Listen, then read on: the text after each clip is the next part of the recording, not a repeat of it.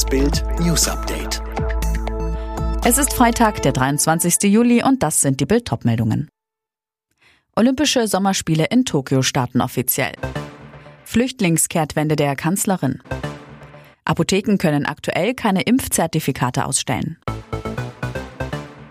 Endlich geht es los. Die Olympischen Spiele in Tokio werden eröffnet. Bild macht sie fit für das größte Sportereignis der Welt. Hier gibt es Fakten zum Angeben. Disqualifikation für Übergeben. Beim Judo steht in Artikel 20, wer sich auf der Matte übergeben muss, wird disqualifiziert. Schmuckverbot am Tisch. Beim Tischtennis darf kein auffallender und greller reflektierender Schmuck getragen werden, der den Gegner blenden könnte. Außerdem muss sich die Farbe von Hemd, Rock oder Shorts mit Ausnahme der Ärmel und des Hemdkragens deutlich von der Farbe des benutzten Balls unterscheiden. Und mit 46 turnt sie immer noch. Die Turnerin Oksana Chusovitina ist im Alter von 46 Jahren zum achten Mal bei den Olympischen Spielen dabei. Diesmal startet sie für Usbekistan. 2008 und 2012 war sie unter deutscher Flagge angetreten. Weitere Olympiafakten gibt es auf Bild.de. Es ist eine historische Wende der Kanzlerin. Aus Angela Merkels umstrittenem Satz Wir schaffen das wurde am Donnerstag bei ihrem letzten großen Auftritt vor der Hauptstadtpresse die neue klare Botschaft Wir können nicht alle aufnehmen.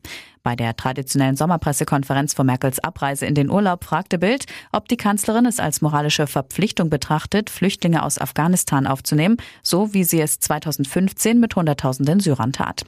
Merkels nüchternes Fazit, Deutschland könne nicht alles kompensieren, was in Afghanistan an Schwierigem passiert. Nicht alle diese Probleme können wir dadurch lösen, dass wir die Menschen aufnehmen. Immerhin, die afghanischen Hilfskräfte der abgezogenen Bundeswehr, die nun um ihr Leben fürchten müssen, sollen nach Deutschland kommen dürfen. Die Apotheken in Deutschland können aktuell keine Impfzertifikate mehr ausstellen. Grund sind Sicherheitsmängel bei den Datenservern. Laut Deutschem Apothekerverband hatte zuvor das Handelsblatt mittels gefälschter Dokumente einen Serverzugang erhalten und auf die Sicherheitslücke hingewiesen. Nach der Unwetterkatastrophe braucht es jetzt auch schnelle und unbürokratische Hilfen für die Landwirtschaft. Das fordert der Deutsche Bauernverband.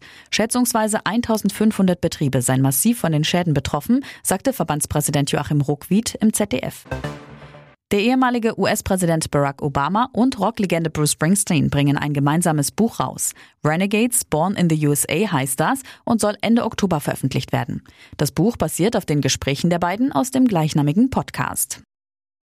Alle weiteren News und die neuesten Entwicklungen zu den Top-Themen gibt es jetzt und rund um die Uhr online auf Bild.de.